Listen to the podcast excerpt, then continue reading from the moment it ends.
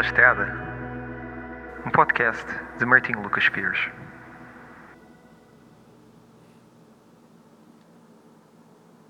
Evening. The man is sitting in an armchair in his loft in 411 East Washington Street. There is still some food in the fridge and some oatmeal and fruit on the kitchen table. But there are no clothes, no books, no sign of life anywhere in the house. The rooms are empty, the tables are clean, and there are only two bags on the floor an Osprey red backpack of 80 liters and an Eagle Creek duffel bag of 110 liters, bought today at a Kemper store. The man always brings more things that he can when he returns home. Maybe that's the way that it should be to bring new things, either in new bags or within yourself when you go back home. He sits and looks at the bags and at his Herschel backpack that he will carry tomorrow. And he reviews for the 15th time in his mind all the things that he has to do tomorrow after waking up. He'll wake up and then go for a light run, maybe 10 minutes. Then he will do some abs and some push ups, and then he'll have a bath. He'll eat breakfast, read the news, do the New York Times crosswords, and then go out to grab some coffee and go to the law school to say some last goodbyes. And then he will come back to the loft, pick up his bags, put on his hat, and leave. Go to the bus terminal and buy a ticket for the Michigan Flyer to the airport. And he'll wait 15 minutes for the bus, and then he will board and go to Detroit Metropolitan Airport. He'll have a banana on his bag to eat somewhere along the way. Then he'll enter the airport, go to check in, pay for the extra luggage, and then go. Wait for his flight that will take him to his second favorite city in the world after Lisbon. Or maybe now the third after Tokyo. Well, he doesn't know anymore. Has been six years he has, since he has been there last. In New York City, the Big Apple.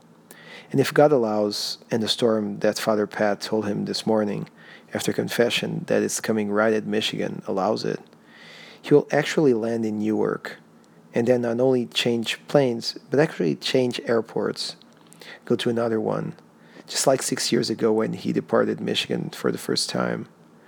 And you'll have a layover of six hours, and you know, he's a bit nuts, and he loves long layovers because he loves to be in airport terminals, waiting.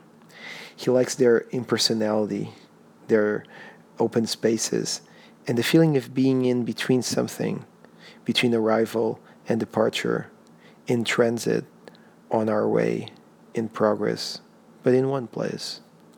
He never understands when things begin, and he is not very good at finishing things. What this man likes is the middle, the way, the trip, the process. He then will fly on a plane from the national airline of his home country back to his homeland during the night. And God allowing, he will land around 11 a.m and he will exit the plane and go through the airport. Probably stop by the duty free to buy his favorite fragrance. Because why not take the chance? And then he'll pick up its total of 190 liter bags and go to the arrival section, where his mom will be waiting. And he suspects that his mom will enjoy seeing him like this, particularly since he shaved. But she'll definitely say something about the size of his hair. He knows that. He knows her, and he misses her and she'll bring him home where he will have lunch with the rest of his family, his brothers and sisters in law, and his nephews and nieces. He has gifts for all of them in one of his red bags. And that's it. The list ends up on the lunch. Then lies the unknown.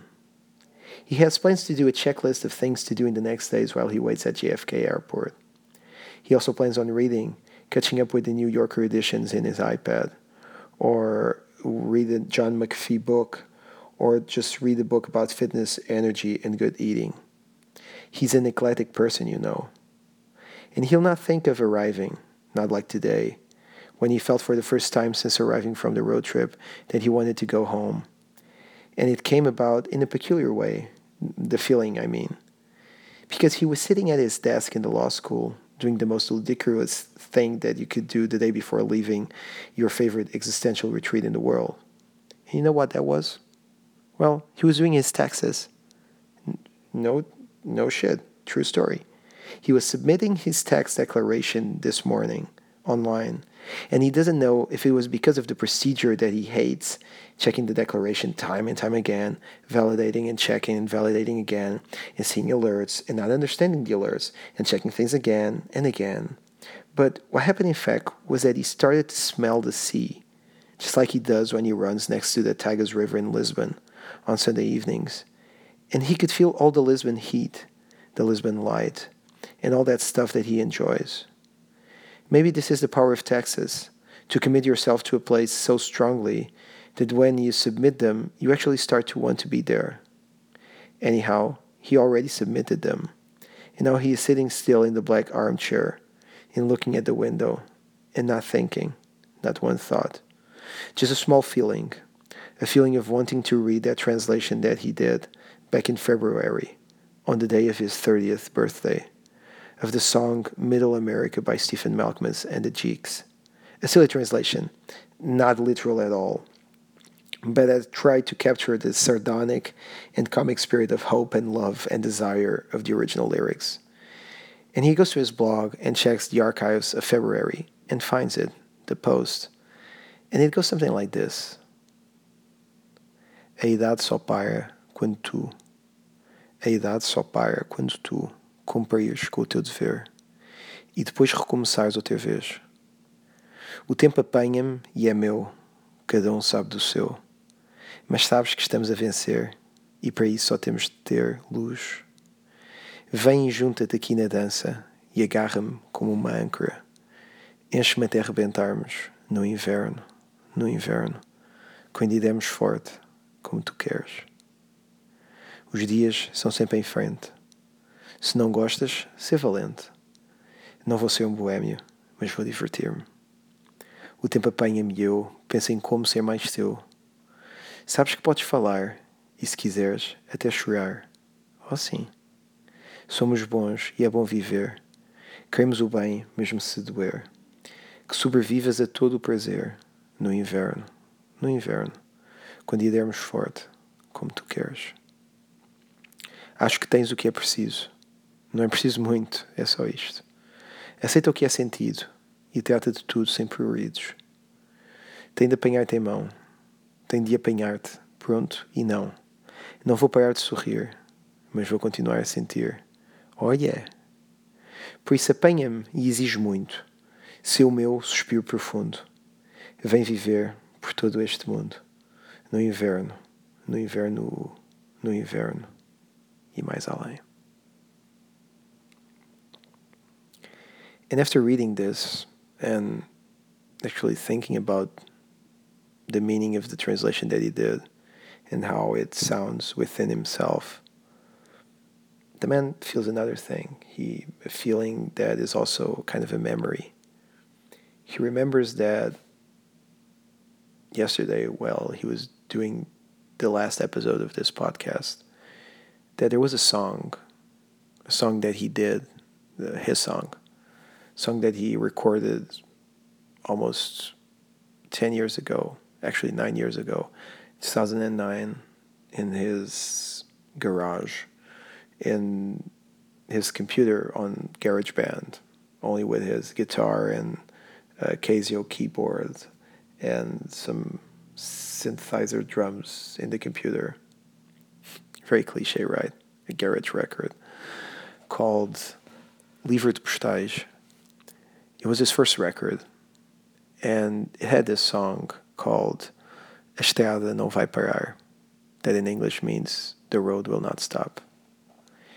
And while he remembers the song, he thinks, wow, this should have been the perfect song to finish the podcast. A bit melancholic, but open, hopeful, not comic, but cool, with rhythm, dreamy. He likes dreams. Did I ever tell you that? How much he likes dreams? And he feels the song very strongly. And as E. Cummings once said, since feeling is first. And this is a lesson that the man sitting now in the couch, looking at the window and to the turned off TV, a lesson that he never forgets. They never forgot, sorry. The man thinks, yeah, I'm gonna play the song. And with the song I'll close this series. The song will serve as an epilogue, as a message of the past, a message of the present, and a message for the future. Thank you for one last degree of patience, dear listener. And now, this character, this wannabe raconteur, this wannabe narrator of a big epopee, a big epic history, will close his story and just return to be the silly guy that you all know that he is. With a good heart, yeah, very dreamy, but a silly guy, notwithstanding. So, as they say here in Michigan, have a good one. See you soon. Always on the road.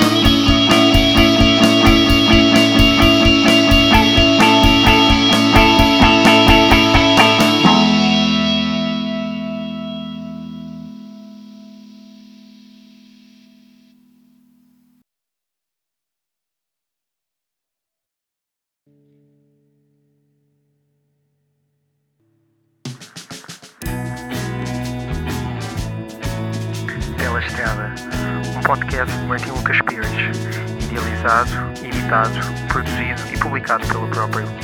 Todas as canções da autoria de Martim Lucas Pires, genérico do Deserto Branco. Para mais informações, seguir álbumlp.com. Até já!